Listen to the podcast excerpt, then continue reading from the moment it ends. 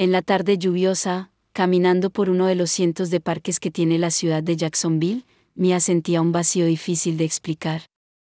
Había emigrado desde Colombia cuando era muy joven, y con cada año que pasaba, su nostalgia por las raíces culturales que dejó atrás crecía. Extrañaba los colores vibrantes de su tierra, el sonido del vallenato y, sobre todo, las tradicionales danzas folclóricas que solía ver en las festividades de su ciudad natal.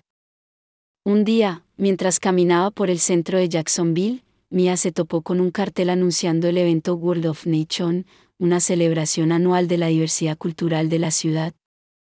Una idea brillante cruzó su mente, ¿y si formaba un grupo de danza folclórica colombiana y participaba en el evento? Sería la oportunidad perfecta para reconectar con su cultura y compartirla con otros. Con determinación, Mia comenzó a planificar.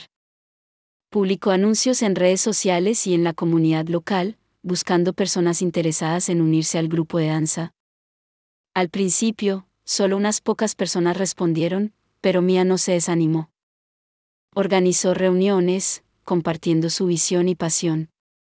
Poco a poco, el grupo comenzó a crecer, atrayendo a colombianos y a otros interesados en la rica cultura de Colombia.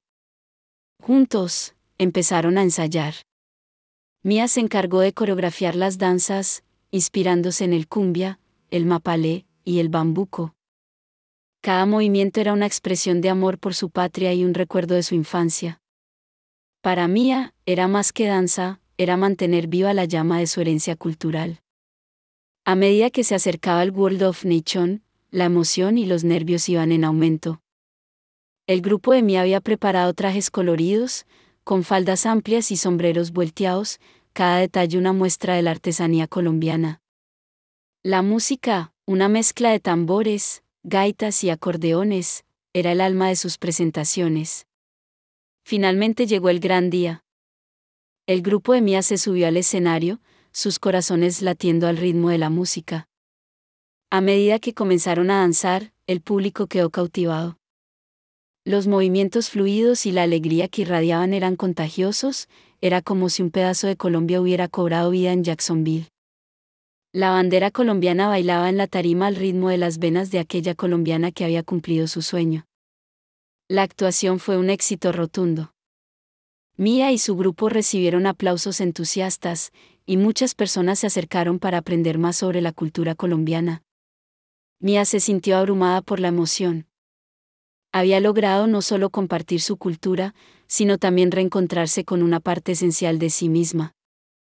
La historia de Mía es un testimonio de cómo el arte y la cultura pueden ser puentes poderosos para conectar con nuestras raíces y compartir nuestra identidad con el mundo. En Jacksonville, a través del baile, Mía encontró una manera de mantener viva su cultura colombiana, demostrando que, sin importar dónde estemos, podemos encontrar maneras de celebrar y honrar nuestras tradiciones.